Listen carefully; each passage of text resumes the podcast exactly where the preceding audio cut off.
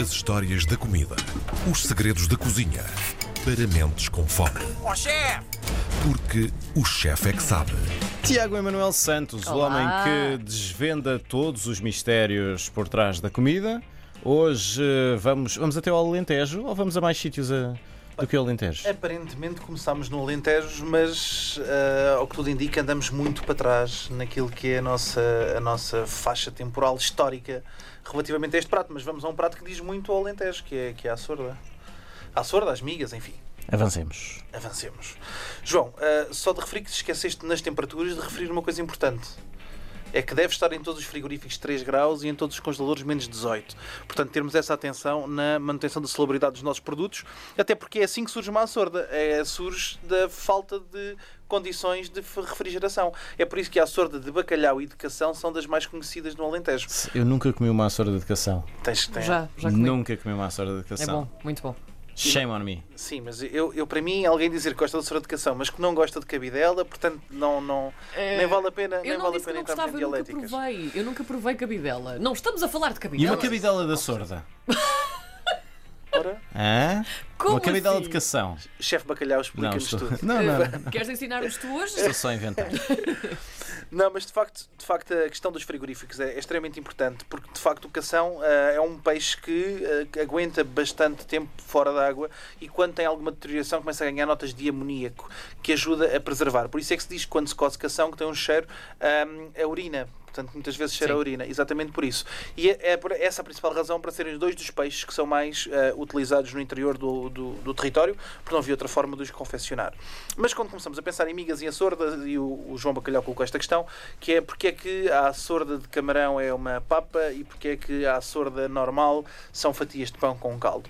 E nós temos que andar muito para trás para percebermos isto. Mais uma vez, aquilo que nos parece a nossa tradição, que começa agora num tempo muito, muito precoce, vem muito de trás. Existe durante o período romano e na ocupação do Alentejo registros interessantíssimos de confecções de sopas feitas com ervas aromáticas, alho, azeite, pão e água. Ora bem, vejamos, temos eh, o pesto que já falámos aqui no programa italiano e temos o pizza alentejano, que não é muito diferente disto e mais uma vez vem do período romano em que se fazia esmagamento de, de ervas aromáticas com sal e com alho e com ervas eh, aromáticas e gordura para colocarmos numa base de um caldo ou de uma sopa para a fortificar. A sorda em si, o próprio nome, vem muito mais do que isso. Se eu vos dissesse que a sorda é, na verdade, árabe. A sorda é árabe? Como assim? É pré-romana até? É, não sei se é pré-romana, é paralela. São civilizações paralelas. Pré-romana? É paralelas? Sim. Pois, Sim, ok. são Ah. civilizações paralelas. Mas, mas os, os árabes foi quem, foram quem deixaram, de facto, a sorda, para além dos romanos, bastante presente na, no Alentejo, nomeadamente no século VII, até entre o século VII e o século XIII, com um prato chamado a aturda. Que giro. Que é uma sopa de pão com caldo. E esta, esta a, a aturda que ainda existe hoje em dia é uma herança antiga da muçulmana que nos fica. Ah, e as açordas de pobre nem sequer tinham acompanhamento e eram exatamente isso, eram feitas com pão, com pão e água. Ah, as açordas, chamadas açordas de mão no bolso, como escre- descrevem os locais, que são comidas pelas pessoas muito carenciadas, que não têm nenhum conduto, têm só água, o piso alentejano que já falámos e que tem ah, esta característica muito, muito, muito interessante, que é o sabor pungente a ervas frescas. Há um registro muito interessantíssimo que eu gosto muito do Falcato Alves, que escreveu um livro chamado Os Comeres dos Ganhões Alentejanos e que ah, tem esta questão que fala das, das tais açordas de mão no bolso que, que são açordas paladas, ou que não têm grande, grande palato, que não fazem bem nem fazem mal, e é só pão e água com ervas Não aromáticas. fazem bem nem fazem mal. Porque é de facto aquilo que existia. Mais uma vez falámos já da grelina e da importância do alho na mitigação da sensação de fome e do vinagre. E portanto temos aqui esta característica, mais uma vez, nas açordas que vêm destas açordas mais, mais antigas. Bem, à falta das ervas aromáticas, continuamos a ter um conjunto muito alargado de açordas, podem ser feitas de praticamente tudo. Falamos de caldos aromatizados com pedaços de pão torrados ou não, é discutível. A maior parte das receitas dirá, dirá, mais recentes dirão que não. Nas receitas mais antigas pedem sempre pão recesso porque tem uma capacidade de absorção maior dos caldos e depois utilizar a água da cozedura dos ingredientes feita de forma muito simples, sempre com a base de um piso alentejano. Um piso é, mais uma vez, azeite, alho, coentros num almofariz, esmagarmos tudo com um pouco de sal e eh, vertermos depois por cima desse piso o nosso caldo que vai aromatizar. Hum. E depois temos as migas. Ai, ai. As migas, ah, que é aquilo que o, João, que, o João, que o João tem esta confusão, não é? Porque a miga é, é muito, muito injustiçada, porque não é, nem é uma miga nem é uma açorda, não é? A açorda de camarão é um misto. Ou seja, são umas migas que não foram enroladas. São umas migas aguadas. Não, eh, talvez a expressão possa ser essa. Eu não conheço por essa expressão, mas, mas eu diria que eh, quando nós comemos uma base da sorda, ou quando comemos a base da sorda antes de ser enrolada, uma base de bigas antes de ser enrolada, é essa a sorda que tu estás a referir, que é uma papa. Basicamente o que se faz é um caldo muito intenso, põe-se o pão migado, esfarelado, e é essa a origem do nome, é muito migado, que vai absorver o caldo e vai fazer uma papa que depois, regra geral, enrola-se numa frigideira com o formato de uma omelete, bem tostadinha de um lado e do outro, e esse é o processo de fazer umas migas corretas. Ah, as migas ah, que são as que estás a referir e que são chamadas de açordas são, na verdade, uma mistura que não ah, vai para a frigideira. E eu acho engraçado porque etimologicamente não é a origem da palavra açorda, mas de facto é que leva-nos para alguns conceitos como o, o, o ver- o vernáculo popular que diz estás metido numa açorda, que é uma grande mistura, não é? Sim. E, e na açorda tradicional nós não temos isso. Na açorda tradicional que tens fatias de pão, tens uma organização até bastante clara dos ingredientes que não te remete para essa ligação.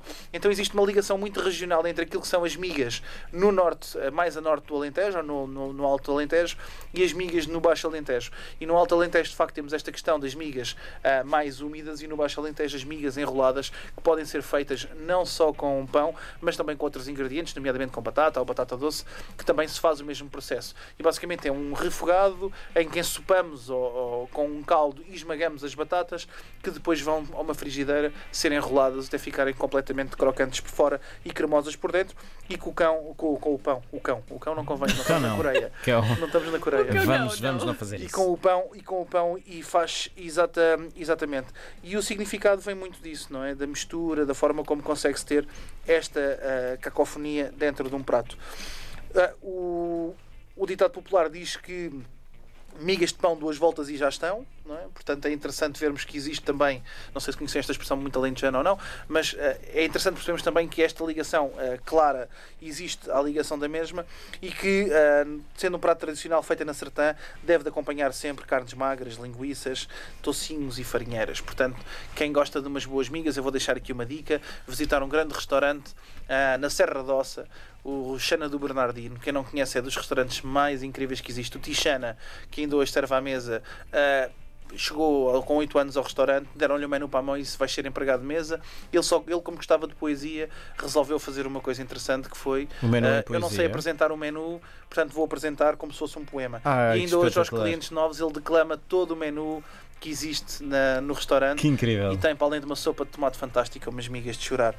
Ah, portanto, falarmos de migas, falarmos de açordas, falarmos de piso e não falarmos de o Tomba-Lobos, o Fialho, o Xana do Bernardino e outros restaurantes icónicos do Alentejo, não faria nenhum sentido.